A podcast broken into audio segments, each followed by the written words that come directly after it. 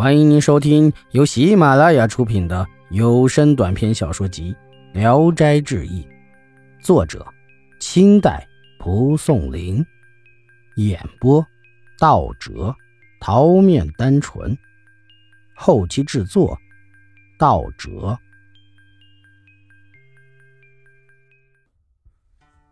长治女子陈欢乐是山西潞安府长治县人。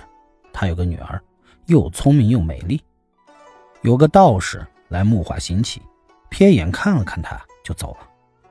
从此以后，道士每天都拿着钵来附近转悠。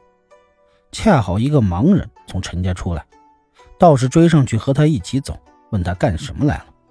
盲人说：“刚才是去陈家推八字算命。”道士说：“听说他家有一个女儿。”我的一个姑表弟想和他做亲，只是不知道他的年岁生辰。盲人便把陈女的生辰八字告诉了他，道士于是告别而去。过了几天，陈女在屋里刺绣，突然感觉到脚有点麻木，渐渐的麻到了大腿，又麻到了腰腹，不久便晕倒在地上。镇定了好一会儿，才迷迷糊糊能站起来，想去告诉母亲。一出房门，见茫茫一片黑色水波中，只有一条像线一样细小的路，吓得他直往后退。这时，大门房舍和自己的住屋已被黑水淹没。再看那条小路上，几乎没有行人，唯有一个道士缓慢地走在前面。陈女就远远地跟随在他的后边，希望能见到本村的人，对他们说说。走了几里路以后。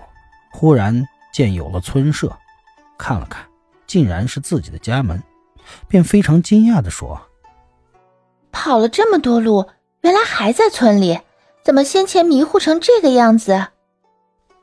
他很高兴的就进了家门，见父母还没回家，又回到自己的房间，看见还没绣完的花鞋仍然放在床上，自己觉得跑得实在累极了，便坐在床上休息。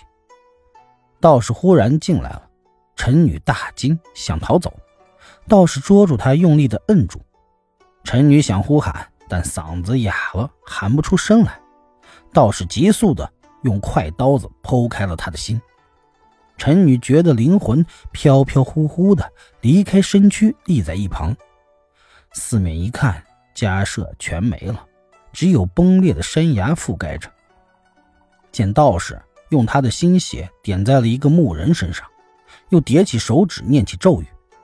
陈女觉得木人和自己合在了一起，道士叮嘱说：“从此以后一定要听我的差遣，不得为误。”于是就把他佩戴在身上。陈家丢失了女儿，全家惊慌疑惑，寻找到了牛头岭，才听到村人传说，岭下有一个女子被剖心而死。陈欢乐急忙奔去查看，果真是自己的女儿。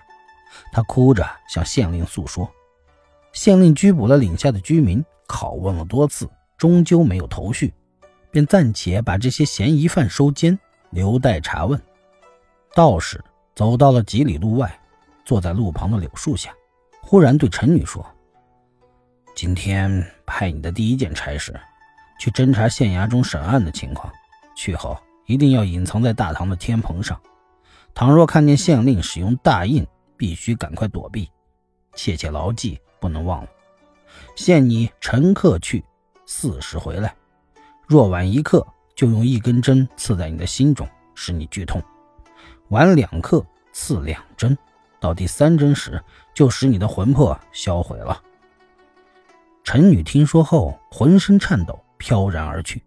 瞬息间就到了县衙，按道士所说的那样潜伏在天棚上。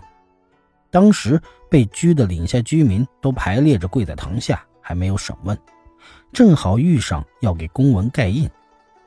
陈女还没来得及躲避，官印已经出了匣子。陈女感到身体沉重疲软，天棚的纸格好像承担不了她的重量，突然爆裂出声。满堂人都惊讶地抬头看。县令再举官印，爆裂声又响，第三次举官印时，陈女从天棚上翻坠地上，众人全都听见了。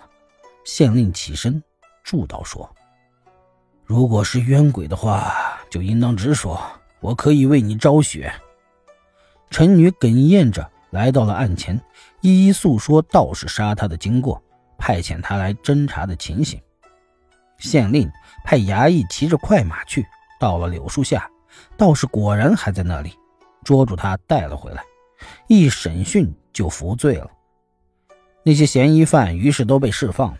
县令问陈女：“你的冤情昭雪了，要到哪里去？”